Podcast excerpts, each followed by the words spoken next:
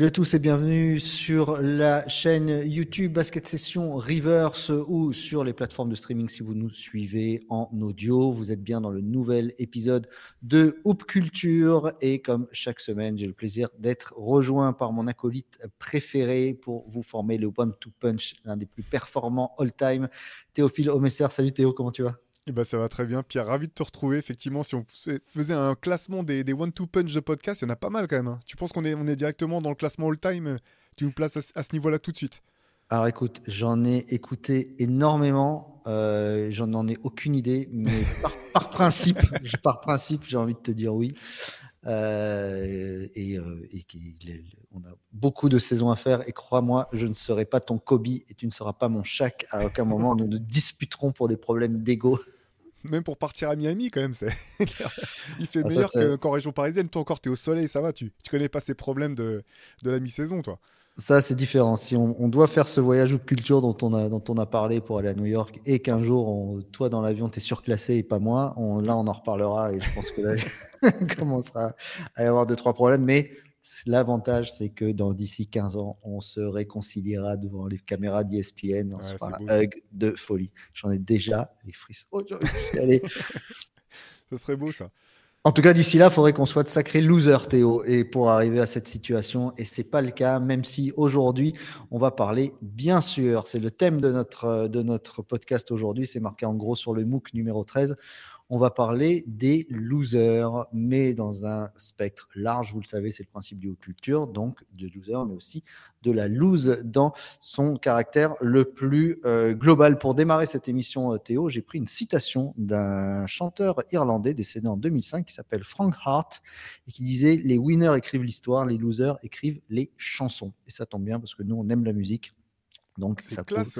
Dis-moi si j'avais connu cette quote à, l'époque, je l'aurais placé dans, on l'aurait placé dans le MOOC. Ouais, ouais, ouais, ouais, c'est euh, une, une, une, belle citation. Euh, on va parler donc des losers de, de, manière ponctuelle, de manière plus globale et de la culture de la loose. Cette culture de la loose, dans ce MOOC euh, Théo, elle est mise en avant par les spécialistes de la loose, la Fédération française de la loose. J'imagine que pour toi, c'était un rédac chef exceptionnel qui s'imposait. Bah ouais, ouais c'est clair. On avait déjà eu l'occasion en plus de, les avoir en interview. Je crois que c'était dans notre tout, premier numéro du MOOC, dans le MOOC spécial euh, Los Angeles. Et là, c'est vrai qu'on a choisi cette thématique euh, loser. Alors, pour, expliquer un petit peu hein, ce qu'on entend par. Euh, l'objet de ce, numéro spécial loose, c'est justement de, bah, de se questionner un petit peu sur qu'est-ce que la lose Qu'est-ce que c'est un loser? Est-ce que ça existe vraiment des losers? Est-ce que quand de toute façon tu fais partie de l'élite de ton sport, est-ce que tu peux vraiment être considéré, pointé du doigt comme étant un loser parce que tu n'as pas gagné le, trophée ultime? Et donc euh, bah, là-dedans, euh, la, FFL c'était parfait parce que tu vois, ils ont, toujours ce côté euh, prendre les choses avec beaucoup d'humour, bien sûr, mais en même temps, le fait de pas c'est pas la loose, c'est pas se moquer de ceux qui ont perdu en fait, c'est vraiment euh, mettre en avant finalement des moments, de, des soit des craquages, soit des histoires dramatiques. Et c'était euh, bah forcément c'était une, des inspirations de ce MOOC, tout comme euh, l'excellent documentaire dont je reparle à, nouveau qui s'appelle Loser, documentaire de Netflix, dont on a eu, enfin j'ai eu la chance d'avoir le le, réalisateur en interview. Il fait partie de, des, des trois intervenants de notre grande interview table ronde, Mickey Duzic. Et moi j'avais adoré ce documentaire qui permettait de, bah, de voir d'un autre côté complètement comment des, personnes qui avaient été moquées à l'époque parce qu'elles avaient perdu, euh, il y en a dans tous les sports, hein, tu as euh, Surya Bonali pour le patinage artistique, c'est un, des, plus, des plus passionnants, tu as euh, du basket, du curling, du golf, comment ces gens qui avaient été pointés du doigt, bah, finalement, soit ont rebondi, soit se sont reconstruits différemment, soit quand tu creuses un petit peu, tu te dis qu'ils en sont sortis euh, bah, grandis quelque part. Et donc, bah, c'était un petit peu l'idée de ce, numéro, euh, ce numéro avec euh, une cover que je trouve. je le dis à chaque fois, mais après, c'est pas moi qui l'ai faite, donc c'est plus facile pour moi de le dire, mais que je trouve magnifique, la signée Jill Warmose. Jill voilà, avec Barclay qui. voilà, c'est toi qui as écrit le, magnifique portrait, d'ailleurs, c'est toi qui l'as signé, mais l'idée, pourquoi Barclay? Mais Parce que finalement, on voulait, on voulait montrer que c'était quelqu'un voilà, qui était sorti, il n'a pas gagné de titre, mais il est sorti quand même grand, il est sorti la tête haute. Euh, voilà, on voit sur la cover euh, univers un petit peu apocalyptique, mais lui, il est, il est grand, euh, la tête levée, et bah, il n'a pas gagné le titre NBA, mais c'est quand même un très grand champion, donc il nous semble un peu emblématique de, tout ça. Est-ce que le score qui est sur le, là, c'est celui du match 6 des finales 93 Absolument. Et euh, il y a tout un tas de détails. euh, Enfin, Gilles a fait un travail complètement dingue là sur cette cover et c'est tout à fait ça. euh, effectivement, au début, pour, tout te dire, dans les ébauches, il y avait marqué même Bulls Suns au-dessus du, du score. Et puis voilà, on, on s'est dit bah non, on veut, on veut faire comprendre que c'est un truc un peu, voilà, qui, on va pas simplement de parler de Barclay et des, des Suns, donc plus large. Donc voilà, c'est pour ça qu'on a remplacé, on a mis away, enfin il a mis away et home à la place, mais le score c'est exactement ça. ouais. Bien vu. Alors la lose, ça peut être euh, les losers quand on en parle. Surtout nous en France, on a toujours cette, euh, ce, problème philosophique avec les, dynasties de grands gagnants. C'est toujours euh, plus ou moins. D'ailleurs, la FFL, elle peut être que chez nous. Elle pourrait pas exister aux États-Unis parce que la lose, c'est- la honte et ça ne peut pas être institutionnalisé comme c'est le cas chez nous, où on est, on aime ça et on se prend d'amour pour ces gens-là. Donc des losers, il y en a des magnifiques, il y en a des tristes. Il y en a où c'est bien fait pour leur gueule et on va essayer justement de, de, voir tout ça, d'essayer de, de vous brosser un large panel avec des exemples, euh, etc.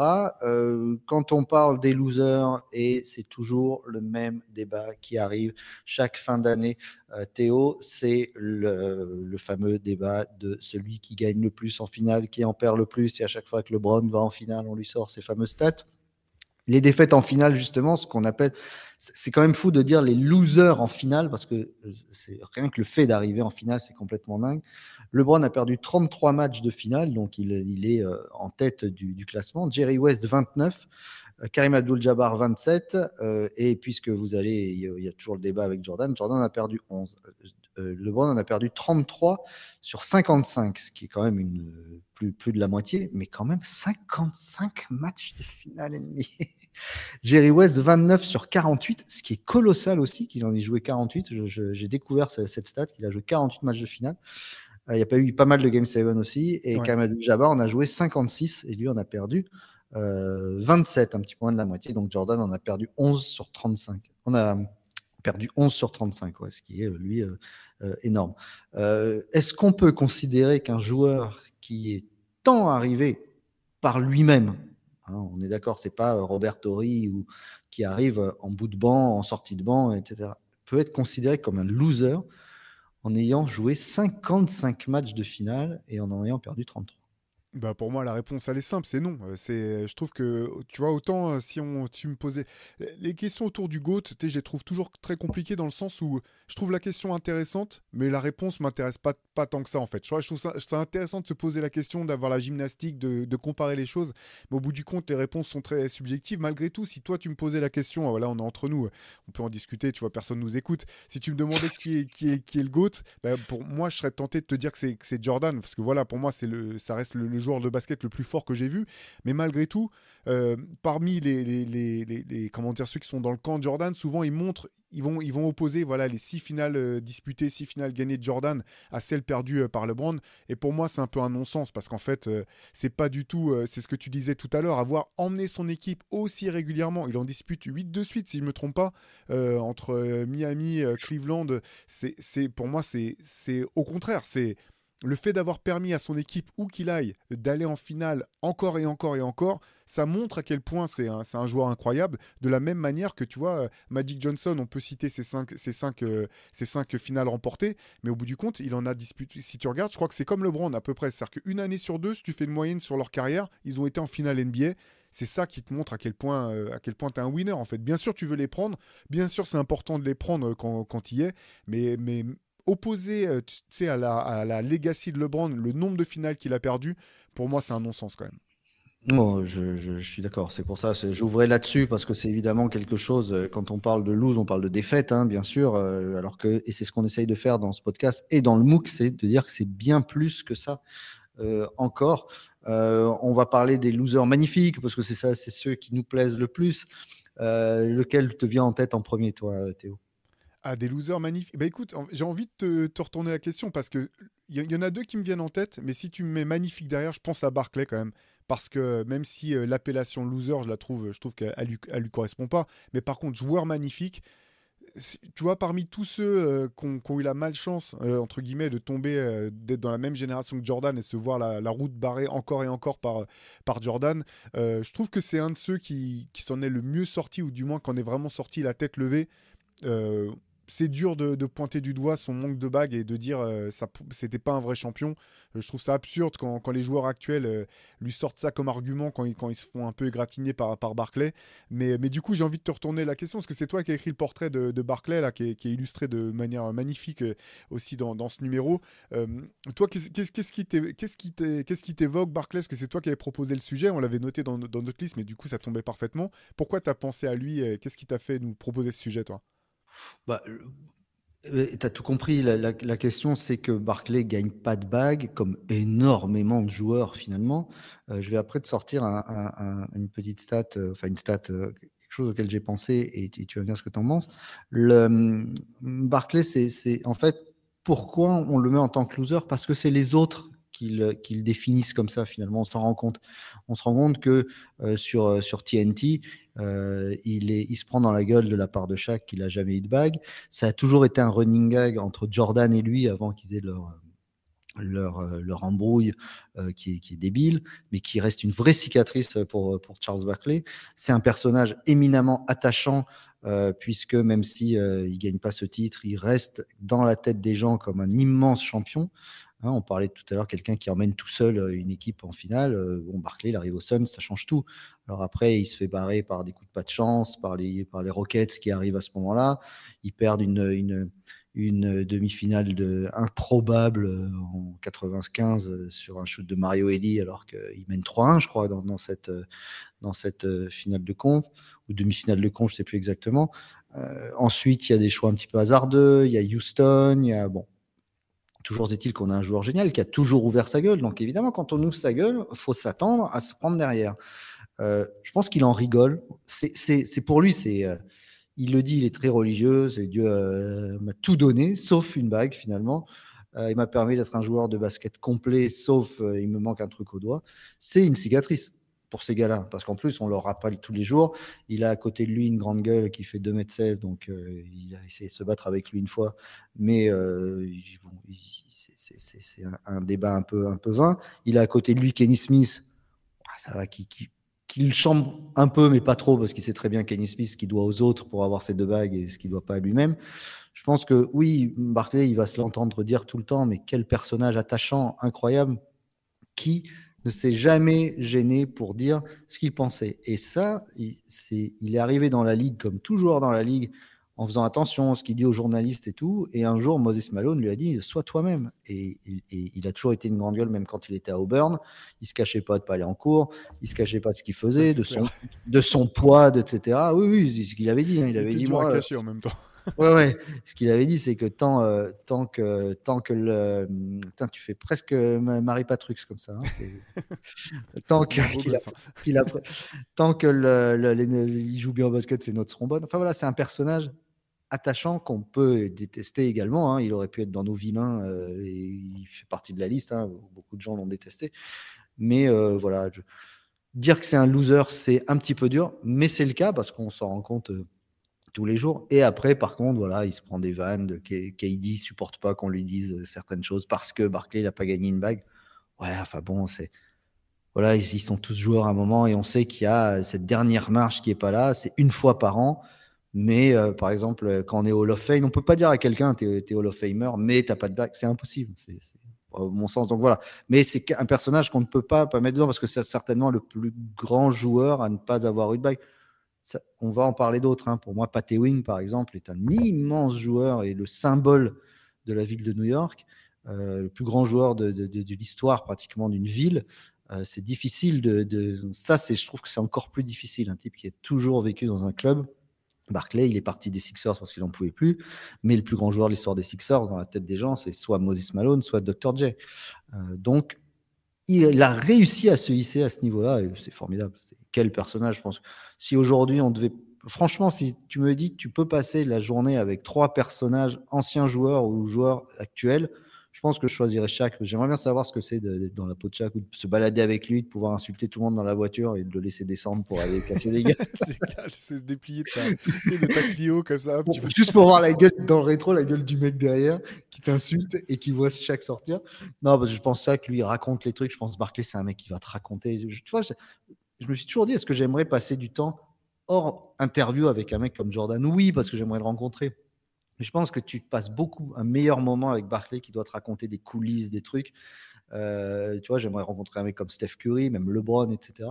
Mais un mec comme Barclay, ça doit être génial. Et puis sa carrière de journaliste, euh, quand on voit que c'est pas facile d'être consultant, c'est pas facile de rester si longtemps. Ça fait, les gens se rendent pas compte, ça fait très longtemps maintenant qu'il est à l'antenne. Euh, il forme un duo génial avec Shaq, mais surtout avec Andy Johnson, je trouve. Ouais, qui est incroyable.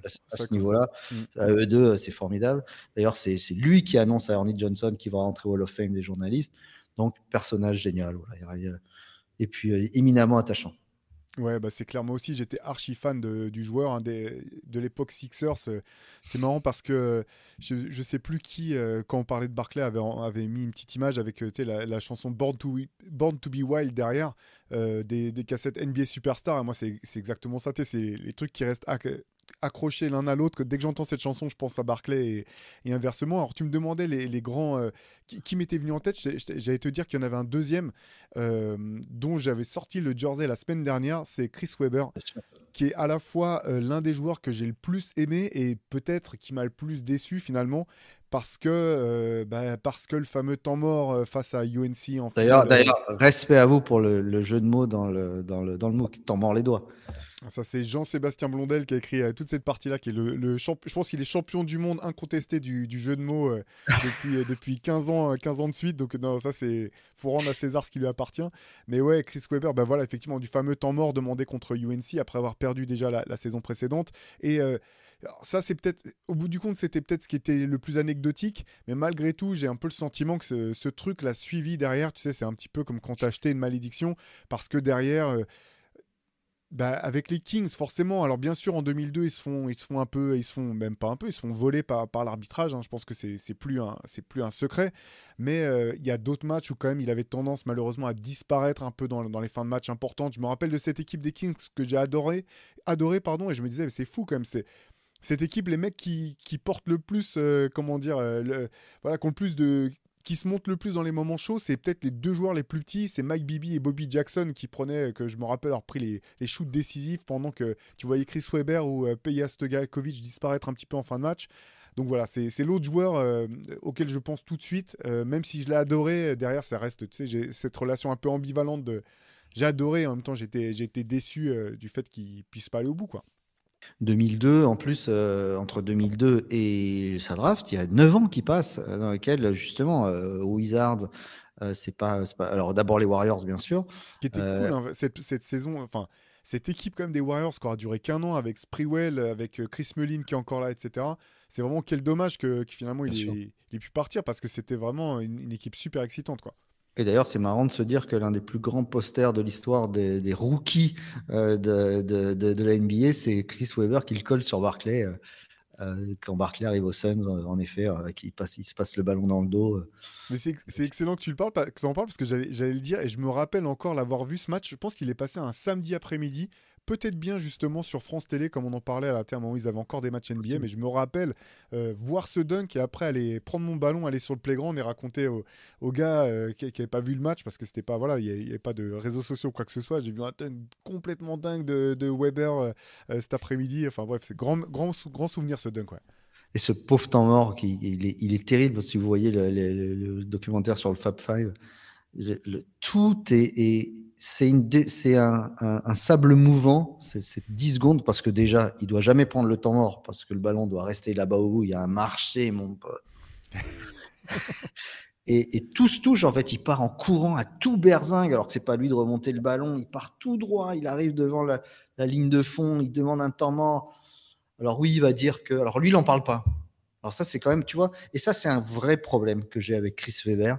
C'est par rapport à Barclay c'est qu'on est à la, à, la, à la, limite entre le loser magnifique et le, ce qu'on appelle le sore loser en anglais, c'est-à-dire le, mec amer, quoi, c'est-à-dire le mauvais, euh, le, rageux, quoi. le rageux, quoi, voilà. C'est-à-dire qu'il il a toujours refusé de parler ça, c'est, voilà, alors que bon, il faut, il faut l'accepter. Enfin, ça fait partie de ta carrière, de ta construction. Et dans le, on les voit perdre aussi la finale de 91. Il est dévasté en 91. Et en plus, il est filmé de près et il s'énerve et il dit des gros mots et machin. Et après, c'est reparti. L'histoire, comme on parlait de la bagarre des trois, les thugs, les machins. Donc, c'est, c'est, c'est, il, est, lourd le, le, le, personnage Chris Weber. ce qui porte en lui, ça a toujours été. et c'est un super consultant en plus. lui aussi, il a plein de choses à raconter. Il est très respecté personnage, voilà, super sympa, mais c'est vrai que ça, c'est putain, quelle cicatrice pour lui, quoi. Euh, Chris... Ouais, vas-y, vas-y, Vas-y, vas-y, vas-y, je t'en prie. Non, j'allais dire, comme tu parles de cicatrice, j'étais curieux de savoir, toi, s'il y avait une défaite qui t'avait euh, vraiment euh, fendu le cœur, quoi. Tu vois, un, moment de, défaite qui t'a. Ouais, qui. Je, je vais pas dire t'as mis au bord des larmes, mais vraiment qui t'a. qui t'a pris au trip. Je. je alors, il y en a qui, qui, qui, m'ont perdre la finale des JO contre les USA, là, alors que c'était jouable, ça, ça m'a, ça m'a agacé. Euh, mais euh, oui, des, des déceptions, en fait. En fait, des vraies déceptions. Et c'est là où je, rejoins un petit peu la, la Fédération française de la loose, c'est qu'une défaite, elle peut autant te toucher et te, te, briser, comme, euh, on va pas se mentir, toutes les défaites en finale de Coupe du Monde ou penalty, c'est horrible. Enfin, t'as envie de crever, euh, c'est pas possible. Bah, voilà. Mais par exemple, une défaite euh, mêlée à la fois d'une honte, euh, pour moi, évidemment, alors on sort du basket, mais le bus de Naïsna, quoi. C'est, tu vois, on est à la Coupe du Monde, cette histoire du bus, les mecs qui vont pas s'entraîner, qui descendent, le coach qui lit la phrase, enfin qui lit la lettre, et puis après ils perdent et tout. Tout ça est une bulle de lose. Voilà, pour moi, la plus, une des plus grandes loses du sport français. Mais euh, oui, euh, il parle de la France-Bulgarie. Bon, évidemment, ça, ça, nous a, ça nous a éteint. Euh. Mais en basket, je te parlais de la. Oh, je, je, je, peux, je, peux, je, vais, sûrement t'en trouver. Hein, il doit y en avoir qui m'ont bien, bien foutu la haine. Mais l'histoire de J.R. Smith m'avait vraiment foutu la haine. Ah oui, on parlait la semaine dernière là, avec le. Ouais, ouais, il, y a, il, y a, 15 jours de, ce match perdu parce que tu, tu gâches à la fois une défaite, une victoire à et tu gâches une performance all-time. Voilà, c'est tout. C'est ça qui est énervant, c'est que parfois il suffit d'un truc pour gâcher quelque chose qui va au-delà d'un match. Mmh. Et toi, il y, a un truc? Ouais, moi c'est. Alors c'est pas. Il n'y a rien d'original, mais c'est euh, demi-finale de l'Euro 2005. C'est. Ça, je me remettrai jamais. Quoi. Avec la, France qui est vraiment sur le point de, de, valider son, son, billet pour la finale, euh, qui, qui, qui, mène de 7 points. Il reste, il reste une trentaine de secondes face à la Grèce. Et derrière, euh, mauvais balle perdue, des lancers francs ratés par Tony Parker, mais aussi par Antoine Rigaudot. Tu dis, mais c'est pas possible, c'est un film de science-fiction. Antoine Rigaudot, il a, t'as l'impression qu'à l'époque, il a pas raté un lancer franc depuis 79, et là, il t'en rate un euh, dans les dernières secondes. Euh, Boris Diaw qui fait une faute euh, un peu complètement stupide, d'ailleurs, qui permet à la Grèce d'arrêter le chrono et d'être à nouveau euh, sur la ligne des lancers francs. Et puis le, 3 points à la dernière seconde ou pas loin de, Diamantidis. Ça, c'est vraiment un moment, je, me, je, je peux te dire où j'étais, je peux te dire à qui j'étais, je peux te dire à quelle puissance j'ai mis une patate dans la, dans la table qui était devant moi quand on a perdu le match. Et Georges qui pète un plomb, je crois. C'est pas vrai, c'est pas vrai, c'est pas vrai, c'est pas vrai. Shit. Alors, ça, ça c'était, ça c'était en 2007, Euro 2007 à, en Espagne, parce que j'y étais. Je sais que c'est là. Ah, mais c'est pas possible, David, c'est pas possible. ça qui pète un câble complètement, parce qu'effectivement, 2007 euh, c'est aussi euh, une grande, euh, voilà, enchaînement de défaites catastrophiques. Mais ouais, 2005, ça reste vraiment. C'est heureusement derrière on va taper l'Espagne heureusement qu'on les a tapés sur ce match pour la troisième place et qu'on prend le bronze, parce qu'après, on les a pas tapés pendant presque 10 piges. Mais euh, ouais, énorme, énorme déception. Cette demi-finale de 2005, c'est, je suis rarement, tu sais, euh, enfin. je veux pas dire que je suis détaché. Quand tu regardes euh, des matchs de basket, tu as toujours une équipe pour laquelle tu es plus qu'une autre, etc. Mais, mais celle-là, vraiment, c'est celle à laquelle je pense instantanément. Si tu me parles de défaite, je pense à ça. Quoi. Moi, une qui m'avait marqué parce que j'étais dégoûté, j'étais à New York et j'étais dans un sports bar, c'est le shoot de LeBron contre Chicago, alors que Chicago peut mener 3-1 euh, en, je sais plus, c'est en playoff euh, contre, contre Cleveland et il met un shoot à 3 points improbable sur une. Bah, ça m'avait tué parce que c'est la fin de ces Bulls-là qui, qui, après bah, lâche l'affaire. Hmm. Et euh, la fin de. Voilà, il y avait encore. C'était encore D-Rose et Jimmy Butler. Et on y, enfin voilà, c'était, pense que c'était Chicago, c'était mon petit côté, euh, petit côté euh, supporter. Euh, est-ce que tu considérerais, toi, Théo, que les Nets, par exemple, sont des losers magnifiques? Ou est-ce qu'ils étaient là parce que c'était très faible à l'Est, mais on a l'impression qu'ils n'étaient jamais en mesure d'y arriver? C'est bon parce qu'en fait, quand tu m'as parlé des Nets et de lose, j'ai pas du tout pensé à ceux qui ont fait deux finales de suite. Moi, j'étais sur le, sur le Big Three avec Kyrie Irving, Kevin Durant et James Harden, j'étais là-dessus. Donc, mais non, bonne question. On peut, parler de on peut parler de celui avec, avec Paul Pierce et Kevin Garnett aussi. Hein. Franchement, c'est clair. C'est clair. Non, mais c'est une question qui se pose sur la franchise tout entière. Écoute, moi j'ai senti, il y a deux choses en fait. déjà, quel joueur incroyable que Jason Kidd, parce qu'il arrive dans une équipe telle quelle, qui avait Stéphane Marbury juste à sa place. Il en fait tout de suite un candidat euh, au, final. Et ils enchaînent deux finales de suite. Euh, moi, cette saison, euh, honnêtement, j'aurais adoré qu'il soit élu MVP, par exemple, Jason Kidd, la première saison où ils vont en finale avec les Nets, parce que j'ai trouvé que c'était incroyable comme il avait transformé toute la culture de cette équipe qui allait nulle part. Par contre, on est obligé de reconnaître que la conférence S était vraiment catastrophiquement faible. C'est vraiment extrêmement faible. Donc non, pas loser. Pas loser quand tu fais deux finales avec une équipe qui a jamais été jusque-là tu regardes l'effectif, c'est quand même pas bien fort. Hein. Ok, il y a Kenyon Martin, euh, force brute. Euh, tu as euh, Richard Jefferson qui est rookie, qui est un très bon rookie, etc. Mais bon, Kevin. comment dire Kevin, C'est pas Kevin, pardon.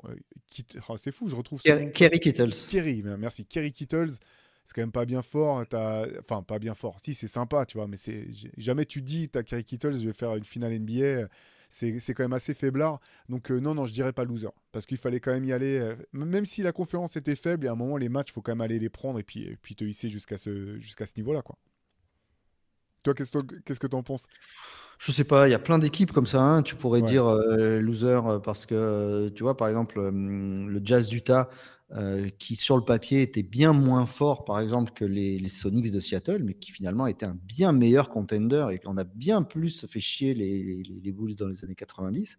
Euh, ça a été, ils ont été, même dans le temps, euh, même s'ils sont pas forcément arrivés, totalement, enfin bien meilleurs. Mais, mais tu sentais par contre, c'est là que je disais équipe de loser, quand, quand ils se qualifient en finale en 97, John Stockton met son shoot sur je te donne en mille, Barclay, qui défend à moitié.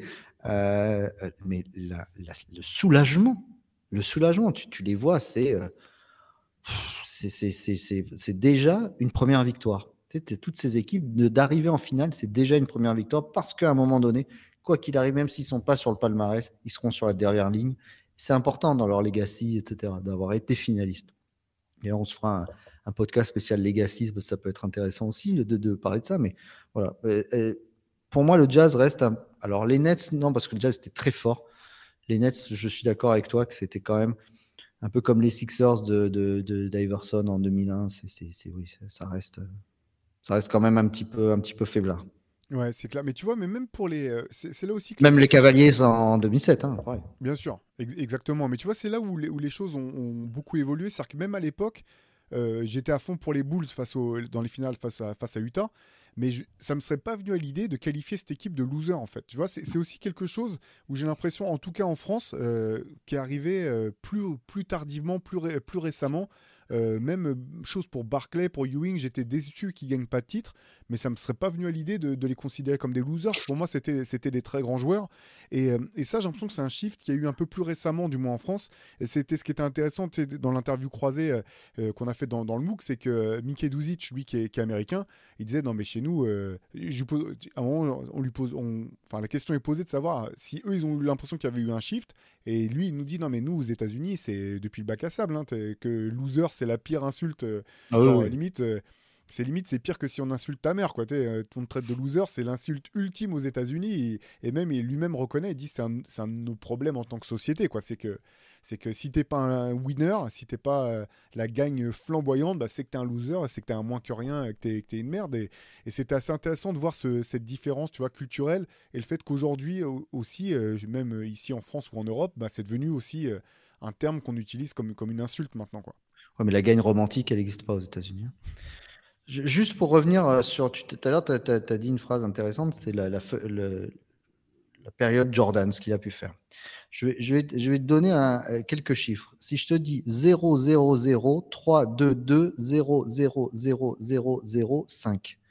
Ça, c'est en 92 les bagues des Dream Teamers. D'accord? Ah, oh. ah Voilà, sur les, sur les 12 joueurs. D'accord?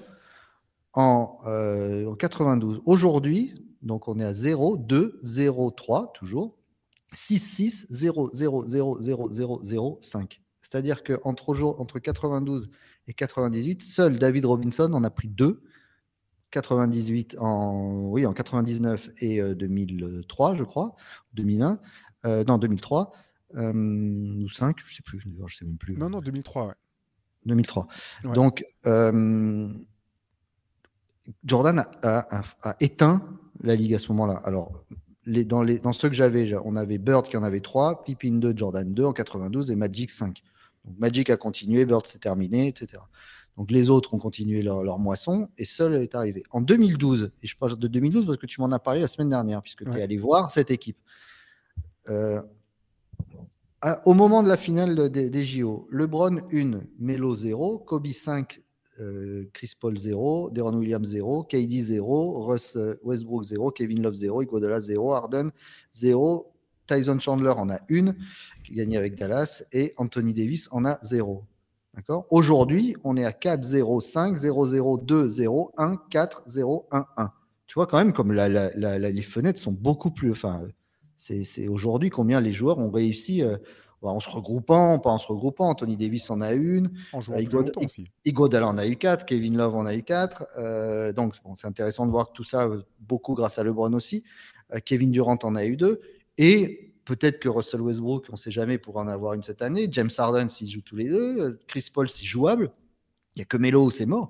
Euh, et Deron Williams, mais euh, le, reste, ça, reste jouable. Tandis que les autres, c'était euh, fini. Donc on voit quand même, comme tu disais, qu'il y avait un animal qui a créé, entre guillemets, une génération de losers qui n'en était finalement pas vraiment, parce qu'ils ont tout fait pour y arriver. On ne peut pas dire qu'ils se sont éteints d'eux-mêmes. Ils ont été.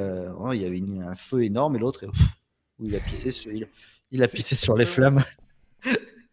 il y a des fois, il a fait. que tu puisses faire de Jordan, en fait. As tout des, fois, des, fois, il a, des fois, il a fait comme ça, et des fois, il a pissé sur tout le monde aussi. Là, c'est. Oui, bah c'est ça, c'est pas de bol. Mais, mais tu sais, on en parlait euh, dans. Enfin, toujours. Je reviens à cette interview au croisé, là, parce que j'ai aussi l'occasion de parler avec euh, euh, Jean-Michel Lusnec, un des, un, des, voilà, un des plus grands épéistes français, voire même internationaux, qui, qui, faisait des comparaisons avec d'autres sports. Et tu dis, mais si tu es, si es un joueur de tennis de très haut niveau et que tu es tombé dans la génération où tu as Nadal, Federer et Djokovic, en gros, c'est mort pour toi. Tu peux être ça t'aurait été dans n'importe quelle génération, euh, haute génération, tu aurais pris des tournois du Grand Chelem, tu aurais peut-être même été considéré comme un plus grand de tous les temps. Là, tu es juste mal tombé, quoi. C'est pas de mm. bol pour toi, mais donc tu peux pas dire non plus de ces mecs-là que c'est des losers, en fait. Tu vois, tu peux pas les pointer du doigt en disant, ouais, mais il est nul, il a jamais gagné contre Federer, Nadal et, et Djoko. C'est comme, Toronto euh, avec euh, le Bronto, c'est juste, tu arrives pas. Ouais. C'est vrai, c'est vrai. Ouais. Euh, dans les losers, euh, on parlait des losers magnifiques. Est-ce que tu as des losers euh, tristes, des histoires de losers qui t'ont. Alors, je parle pas des mauvais perdants, mais des histoires, elles sont, vraiment. Ça, fout les boules, tu vois. Des histoires qui foutent les boules. Alors attends, est-ce que c'est des histoires de... Alors forcément, il y a les blessures, tu vois. Il y a les mecs qui n'ont jamais pu aller au bout de leur, euh, leur potentiel. Je pense à Penny Hardaway, je pense à Grant Hill, qui, est un des joueurs qui m'a le plus fait rêver. À Greg Oden, qui est dans le MOOC aussi. Absolument. Voilà, tu, fais très bien de le, souligner. Ouais, papier de Benjamin Moubèche, qui est vraiment très intéressant, où tu vois un petit peu euh, tout ce par quoi le, gars est passé. Ouais, c'est ça que ça m'évoque, en fait. Tu vois, c'est les, euh, ouais, les blessures ou... Ouais, principalement ça. Sur le côté triste, c'est ça. Parce que Greg Oden, là, c'est le côté un peu injuste du sport de très haut niveau. Tu es choisi en premier, mais c'est pas toi qui es pour rien, en fait. Le mec, il est pris en premier parce qu'il est, parce qu'il est prometteur, mais derrière, finalement, tu sais, les mecs. Le mérite, en plus, Exactement, mais c'est un peu comme les mecs qui signent des énormes contrats. Après, on leur dit Ouais, mais t'es pas aussi fort que machin. Tu dis Ouais, mais moi, j'ai. Limite, c'est faut pointer du doigt le GM qui m'a donné autant d'argent. Euh, moi, j'ai pris l'argent euh, comme tu l'aurais pris, comme n'importe qui l'aurait pris, en fait. Et c'est ça qui est dur pour Greg Oden, mais ce qui est intéressant, le papier, tu fais bien de le noter là de, Benjamin, si tu vois aussi un petit peu le côté. Euh, tu sais, euh, le sport de, très haut niveau, tu as l'impression que les mecs, ils sont tellement euh, au-dessus que tu en oublies que c'est des êtres humains et que derrière, quand ils rentrent chez eux, ils, se retrouvent eux aussi devant le miroir et tu vois un petit peu la spirale que ça peut être, justement, de pas pouvoir jouer comme tu le voudrais parce que tu as des blessures ou comment tu rebondis après une défaite ou comment tu peux ne pas réussir à rebondir. C'est tous ces aspects-là voilà, qui sont hyper intéressants euh, euh, avec la défaite. C'est un peu un cliché, mais souvent on dit euh, finalement, c'est les défaites qui te font progresser ou qui te font apprendre des choses. Quand tu gagnes, tu n'apprends rien en fait.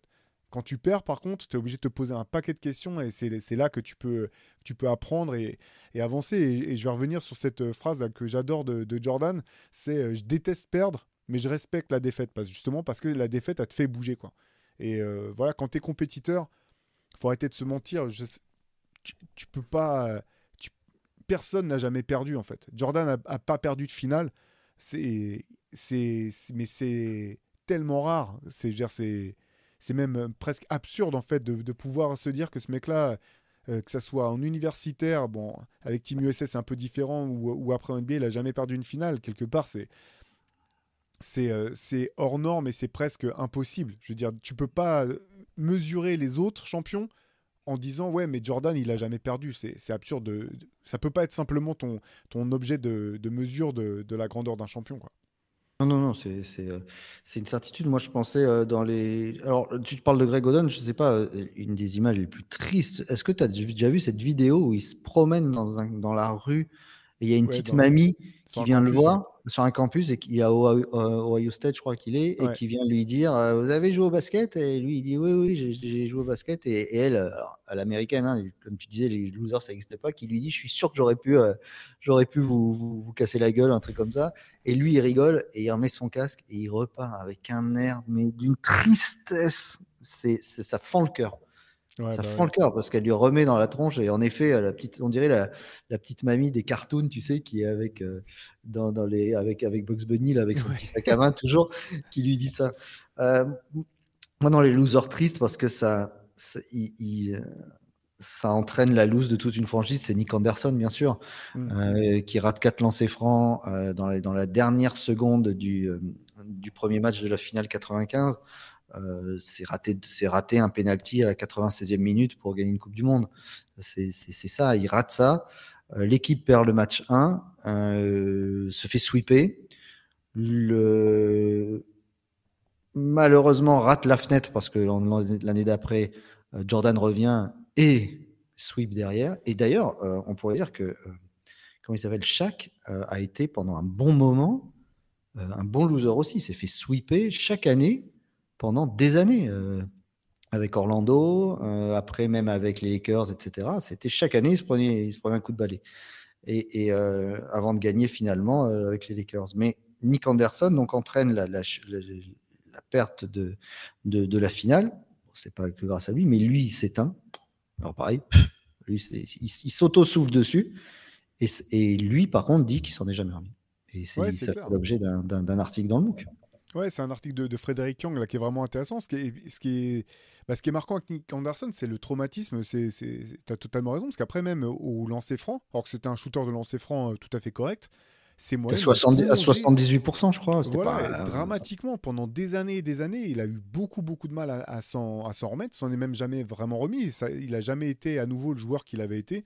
Et euh, il y a un autre papier euh, dans, le MOOC, là, moi, que j'ai trouvé vraiment passionnant de, bah, Frédéric Young, le, même journaliste qui a fait l'article sur Nick Anderson, sur vraiment, euh, d'un point de vue des neurosciences, qu'est-ce que c'est le fait de choquer, en fait? Qu'est-ce qui explique le fait qu'on choque, qu'on n'arrive plus à un moment à faire des gestes qu'on maîtrise pourtant parfaitement? Tout ce papier-là, qui est un peu, qui est assez technique, hein, quand même, vraiment, avec des, qui s'appuie sur pas mal de, sur la recherche scientifique, j'ai trouvé hyper intéressant, parce qu'on voit à quel point on reste des machines humaines avant tout et que même un mec qui a fait, euh, je sais pas, qui a shooté des millions de lancers francs dans sa vie, qu'on a mis dans tout un tas de circonstances, il suffit qu'il en rate à un moment clé de sa vie pour que sa, sa, mécanique parte en vrille, pour que sa confiance parte en vrille, alors que les mecs qui arrivent à ce niveau-là, ils sont quand même armés d'une confiance en eux euh, impressionnante, quoi, sinon tu, jamais tu peux te hisser à des tels niveaux. Et euh, c'est ça, encore une fois, je trouve que la, la défaite met en, valeur ou en lumière quelque part. Parfois, c'est euh, bah, notre humanité tout simplement avec euh, nos qualités, nos défauts. Et euh, même si là aussi c'est un poncif, c'est vrai que ce qui est important, c'est comment ce que tu fais après avoir perdu en fait. Est-ce que tu arrives à t'en relever? Est-ce que tu n'y arrives pas? Comment tu fais?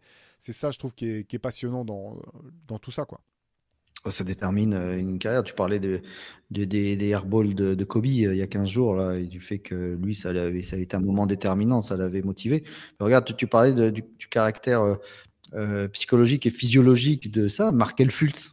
Ouais. On, a, on a oublié la saison de Markel Fultz où il est tellement perdu qu'il a perdu son shoot, il n'arrive pas. Barclay, qui est un grand joueur, de, un très bon joueur de golf, hein, qui joue avec Jordan souvent, a eu un jour un blocage.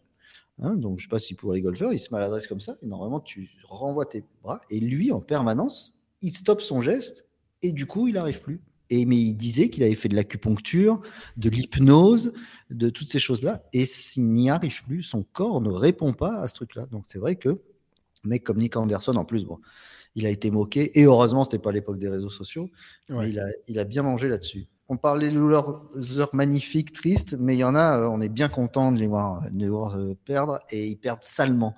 Est-ce que tu aurais un, exemple, toi, direct, qui te vient en, tête? Écoute, je vais faire, euh, je vais dévoiler un peu ma main avec, avec mon coup de gueule de tout à l'heure là, mais je suis obligé de parler de James Harden quand même que je peux, je peux plus voir en peinture. Donc je sais pas ce que feront les Clippers cette année. Je leur souhaite pas particulièrement du mal, mais je, je peux plus en fait. Ce joueur, je, je peux plus, je peux pas. Donc euh, voilà, je peux pas te cacher que voir, euh, voir euh, James Harden en galère un petit peu ou ses équipes qui, qui vont dans le mur.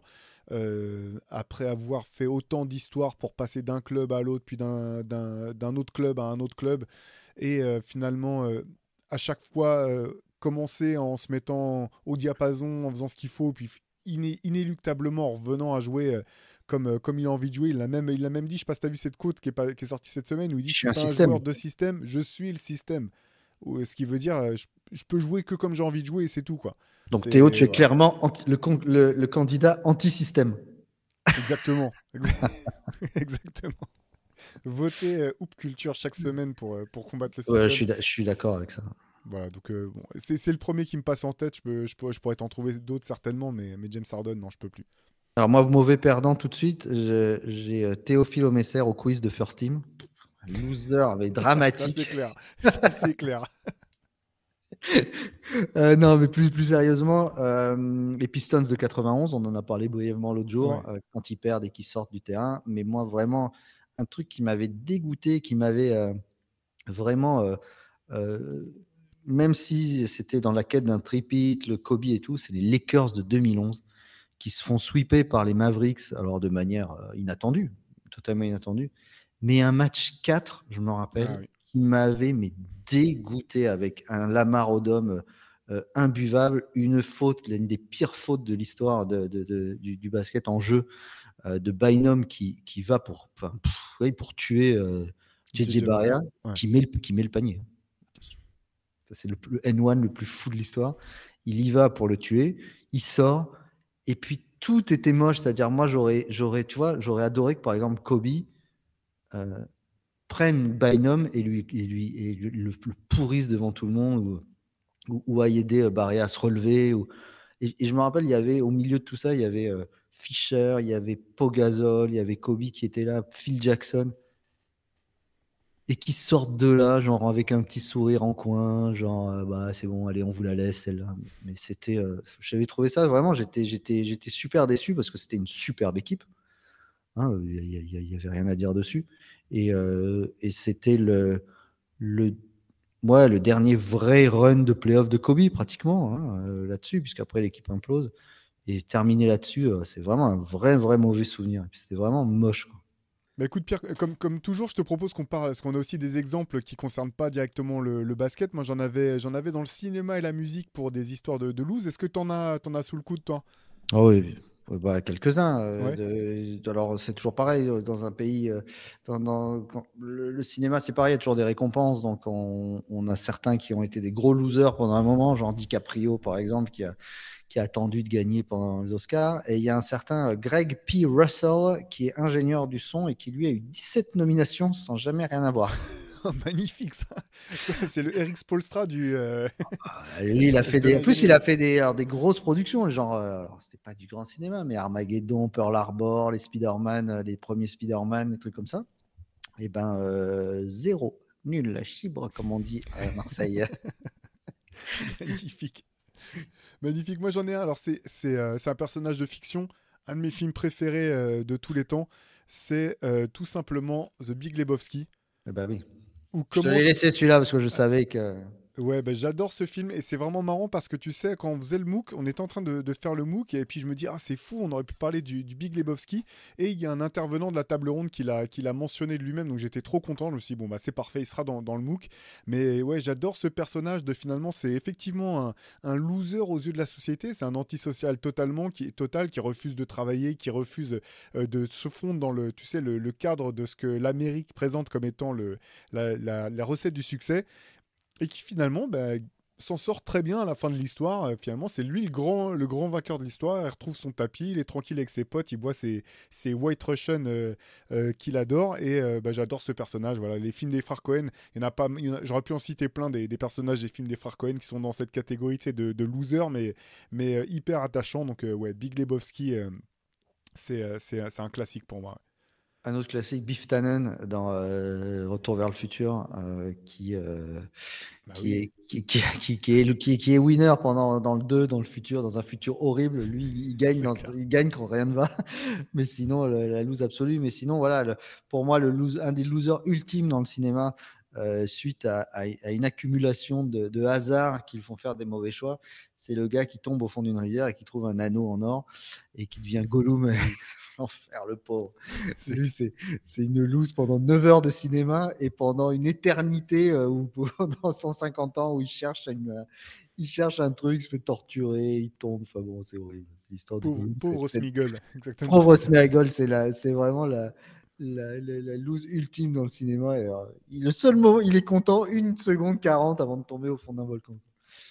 C'est ça. Moi, j'en ai un autre toujours dans, dans le cinéma. Mais il est mort avec la bague au doigt. Au moins, contrairement à Charles Barkley, il sera mort avec une bague. c'est ça. Exactement.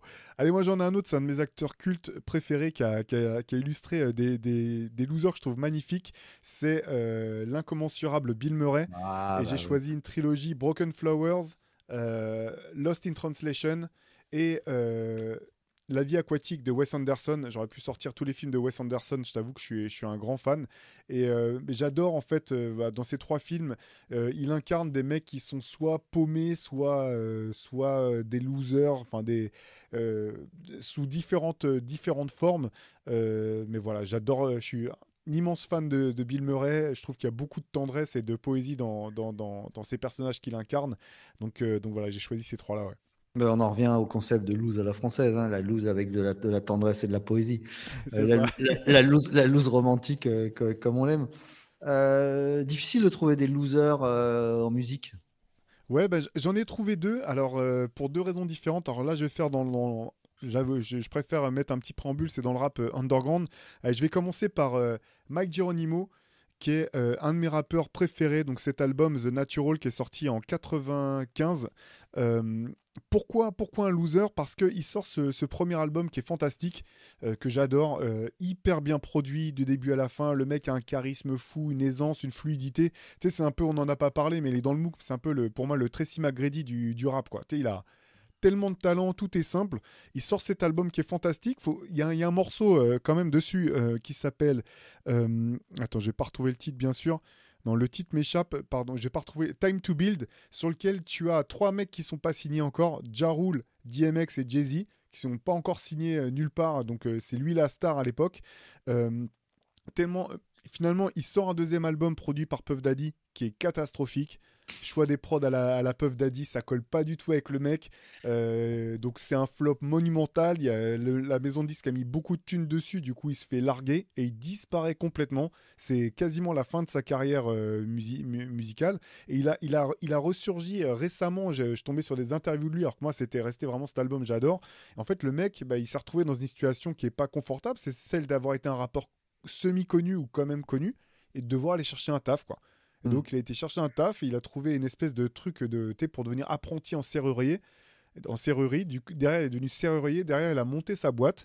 Et euh, c'est assez. J'ai trouvé que ça collait avec la thématique parce que tu l'entends en interview maintenant et il t'explique qu'il a jamais été aussi heureux de sa vie, en fait. Maintenant, euh, parce qu'il a pu faire aussi par. Euh, il a connu pas mal de traumas quand il était gamin. Il a pu faire une thérapie qui lui a permis de voilà d'avoir de la stabilité, une famille et ses gamins. Euh, il refait de la musique un peu pour euh, plus pour le plaisir, mais c'est aujourd'hui, il a jamais été aussi heureux maintenant euh, de toute sa vie. Et donc donc voilà, Mike Geronimo. Si vous connaissez pas cet album The Natural et que vous aimez bien le, rap new-yorkais indé des années 90, je vous, le recommande. C'est vraiment un, petit joyau. Et j'en ai un autre si, si tu veux, j'enchaîne Pierre. Ouais, un deuxième. Allez, un peu différent, mais il y a encore du, il y a encore du Puff Daddy qui est impliqué rappeur qui s'appelle G-Dep, qui a sorti cet album euh, qui s'appelle Child of the Ghetto sur, euh, sur Bad Boy, donc produit par, euh, par Puff Daddy. tout est pas bon, mais il y a certains morceaux qui sont vraiment magnifiques. Le mec a une très belle plume, etc. Et super rappeur. Et en fait, ce gars, il y, a un morceau qui a cartonné dessus hein, qui s'appelle Special Delivery avec, avec Ghostface Killer. Je suis sûr que vous l'avez déjà entendu. ça avait été un carton à l'époque. en fait, ce mec, il se trouve que quelques années auparavant, il avait commis un crime et que rongé par le, par le remords, il a fini par aller se dénoncer de lui-même à la police. Donc il est en ce moment même en prison pour, euh, bah, pour meurtre parce qu'il a été euh, voilà, bouffé par, euh, par, par les remords, par, le démon, par, par ses démons propres. Donc il a fini par aller se, se dénoncer lui-même. Donc je sais pas si ressortira un disque. voilà, il y a, y, a, y a, du bon et du moins bon sur ce, sur ce disque-là, mais les, les morceaux qui sont réussis sont vraiment fantastiques. Donc voilà, pour moi c'est aussi une histoire de lose, alors bien plus triste encore, un peu plus dramatique, mais, mais voilà ce que ça m'a inspiré en tout cas pour cette semaine. Il y en a beaucoup. Hein. Alors le problème, c'est que la, musique est, tellement une histoire de mode, euh, une histoire de, de, période, que c'est difficile de, mettre des losers ou pas. Moi, dans, dans l'émission Hangtime, j'avais eu l'immense honneur d'interviewer la légende Smokey Robinson, et j'avais fait une émission spéciale sur les 70 ans de la, sur les 50 ans de la Motown. Euh, et, j'avais interviewé un des euh, leaders que tu connais, des Contours. Euh, je crois que toi, tu avais rencontré ces gens-là quand tu étais allé à Détroit et qui faisait partie de ces musiciens qui rentraient dans le fameux studio A de la Motown, qui enregistrait à, à, la chaîne toute la journée. C'était un truc terrible. Hein. Aujourd'hui, un tel rythme de travail, c'est, ça peut être faire l'objet d'une convention internationale. Hein. Et, euh, et, le, et, donc ce type qui est à la fois euh, ultra chanceux d'avoir, euh, que tu sens, d'avoir participé à une période bénie. Alors les Contours ont fait des, des, morceaux ultra connus. Il y en a un qui avait été repris sur la bande originale du film Dirty Dancing, fameux Do You Love Me. Qui avait complètement relancé leur. Ils s'étaient remis à faire des, des, concerts, etc., dans la foulée du film, du coup. Grâce à ce film. Alors, le, le, ceux qui viennent d'avoir un petit sourire en coin en entendant le mot Dirty Dancing, il y a deux BO. Il y a, euh, une et la deuxième mort Dirty Dancing. Et le mort Dirty Dancing, c'est une des meilleures BO qui soit. Alors arrêtez de rigoler parce que c'est le cas. C'est que des tubes soul un peu, euh, un peu underground de cette époque-là. Et c'est euh, la, BO, elle est géniale. Et donc, tu avais ce type-là qui est à la, à la. Donc, tu sens que ça a failli cliquer, mais pas vraiment. Et du coup, t'en as fait partie, mais pas vraiment.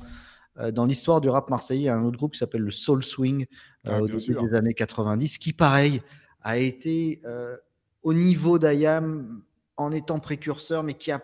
Eh ben, c'est pas été eux. Et à un moment, c'est c'est quand tu croises certains de ses membres, comme DJ Rebel, etc.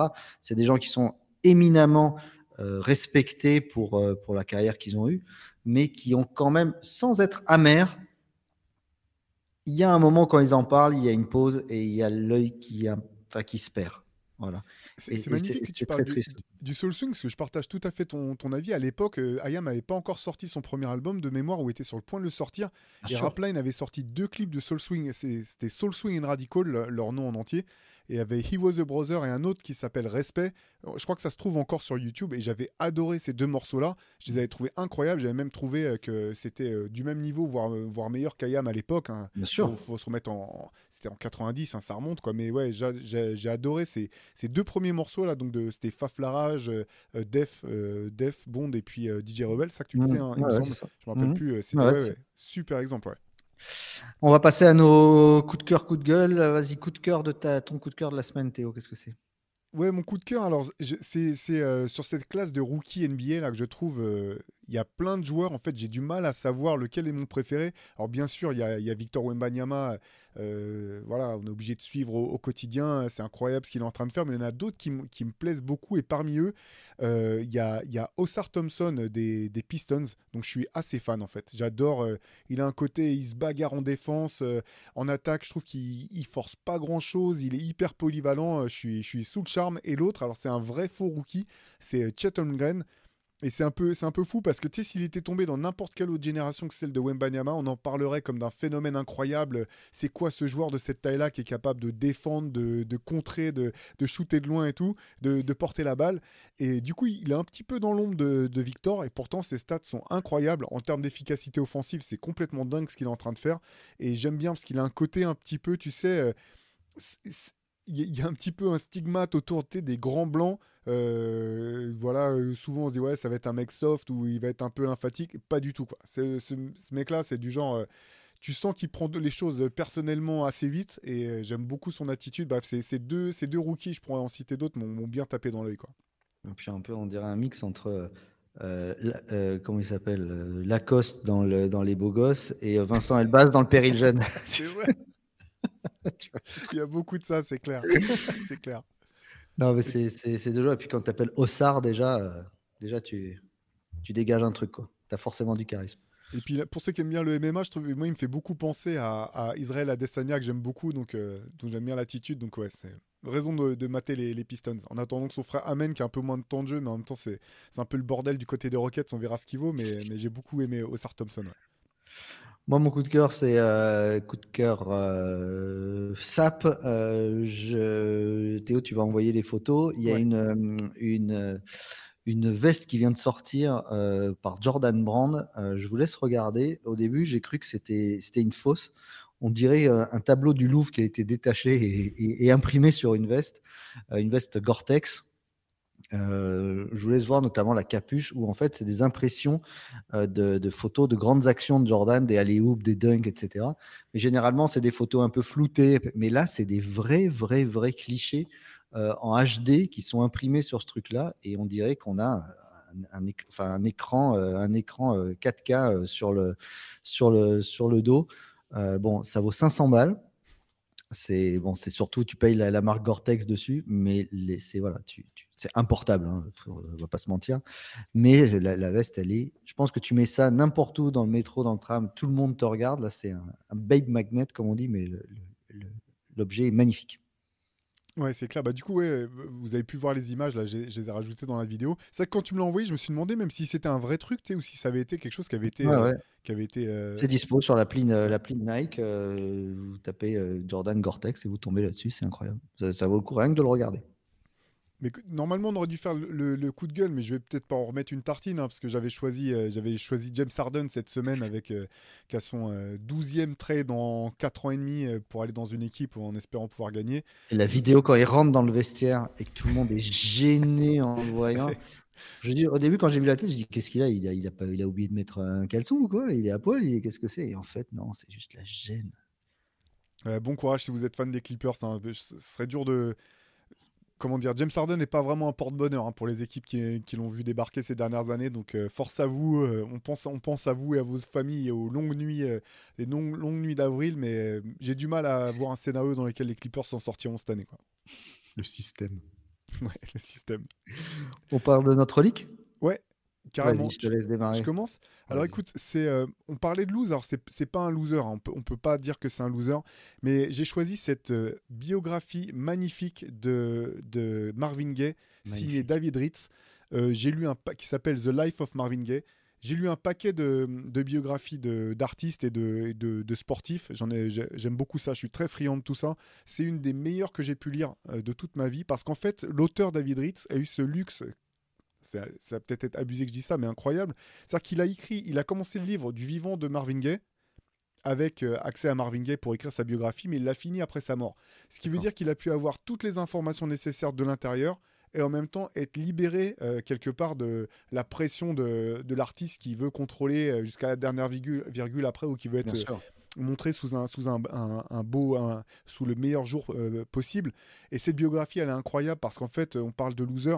Marvin Gaye, il a tout gagné à la vie quelque part. Il est beau gosse comme c'est pas possible. Il chante. T'as l'impression que c'est un mec qui a été envoyé directement de, du, paradis. Il a sa carrière cartonne dans tous les sens et pourtant, il y a une douleur, une, une, comment dire, une une, blessure au fond de, ce gars, une espèce de vide qu'il a jamais été capable de, remplir, euh, qui, s'est terminé, une vie qui s'est terminée euh, bah, tragiquement. Hein, si vous ne le savez pas, il a, été, il a été tué par son propre père, qui était un pasteur euh, complètement taré, je pense. Hein, je pense qu'on peut le dire. Donc, tu as ce mix, tu sais, entre une vie flamboyante, incroyable, telle que tu peux en rêver, et en même temps, bah, une, une fin tragique et ce côté de derrière ce qui ressemble à une victoire pour tout le monde, euh, quand les portes se referment, tu as cette espèce de, mal-être et de peut-être défaite, je sais pas si on, peut le dire comme ça, mais euh, Destin tragique, cette biographie, voilà, vraiment, je vous, la recommande de David Ritz, ça s'appelle Divided Soul, pardon, The Life of Marvin Gaye, elle est, elle est juste incroyable.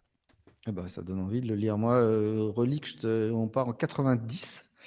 la semaine dernière, tu me parlais d'NTM, que tu étais voir en concert. je te sors le, le mini CD. Le mini CD du monde de demain. Euh, avec C'est clair euh, dedans, le monde de demain et le pouvoir euh, et le pouvoir et le monde de demain instrumental. Alors tu vois l'intérieur c'est ah, je sais même pas qui s'ouvrait. Tu sais, je l'ai déjà vu, mais je sais même pas qui ouais, ouais, il s'ouvre avec marqué acrobatie linguistique réalisée par Coolchain, Mob Deep, Mob Deep et par Coolchain et Joe Star musique et scratch là, par DJS, etc. Et le, CD, il est là, tu vois. Je sais même pas s'il marche, je l'ai jamais, euh, je l'ai jamais essayé. Je, ne sais même pas si ça fonctionne. Voilà, sur le label Epic, le monde de demain, c'est clair, le pouvoir. Euh, voilà, 1990, CBS Disc. ça, c'est beau, ça. Regardez ça. Ouais, elle est jolie. Ouais, très, très beau, ça. Ouais, elle est rigolo. Et, et, très honnêtement, je n'ai jamais revu de mini CD, de, de, single, à part celui-là. Donc voilà, petite relique euh, rigolote. Qui, Puis morceau intemporel avec un clip qui avait fait, euh, qui, font magnifique à l'époque, très stylisé, euh, enfin, qui pas du tout dans l'esthétique de ce qu'on connaissait. C'est mm, mm, un mm, monument. Voilà pour cette émission, Théo. Euh, c'est déjà fini. C'est dommage. Ça, la loose, en fait. La, la loose, c'est ça. Voilà, la vraie loose, c'est quand, quand Hoop Culture se termine. Et Hoop Culture, vous savez, on le retrouve le euh, dimanche. Bah, à 11h, c'est en ligne sur euh, la chaîne YouTube Basket Session euh, Reverse. Et puis sur les plateformes de streaming. On vous partage aussi nos coups de cœur, nos coups de gueule, etc. On fait vivre le compte Hoop Cult sur Instagram. Et puis, et puis voilà. Et puis bah, on se dit déjà malheureusement à la semaine prochaine. Ouais, à très vite, Pierre, et à très vite à tous. Salut.